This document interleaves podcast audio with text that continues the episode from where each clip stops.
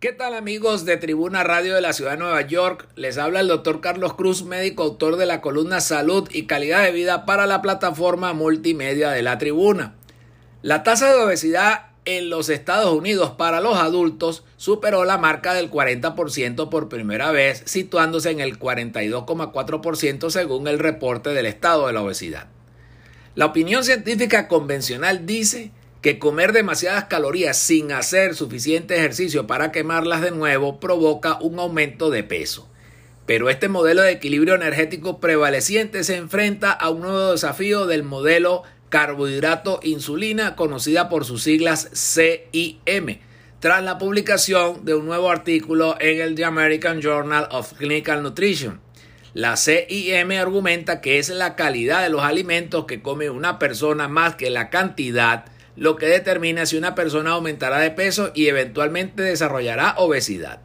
El consumo de grandes cantidades de carbohidratos procesados y con almidón en particular mantiene una cascada de cambios hormonales y metabólicos que resultan en el almacenamiento del exceso de energía en forma de grasa. Fundamentalmente, el modelo carbohidrato insulina dice que la necesidad de ingerir demasiadas calorías es el resultado de la acumulación de exceso de grasa en el cuerpo y esto se opone directamente al modelo del balance energético. Entonces, ¿cuál es el modelo correcto? La respuesta tiene enormes implicaciones para las dietas de miles de millones de personas, así como las perspectivas de superar la pandemia de obesidad. Esta semana, Medical News Today habló con varios expertos de ambos campos sobre los méritos y las deficiencias de cada modelo. Y hay una cosa en la que ambos modelos están de acuerdo.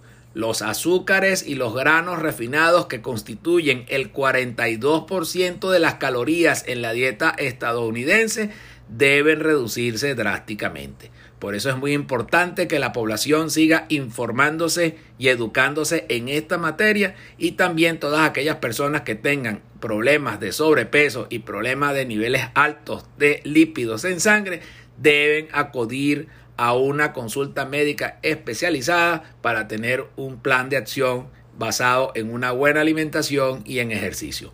Para mayor información pueden comunicarse con nosotros a través del correo electrónico tusaludhispana.gmail.com. Muchas gracias.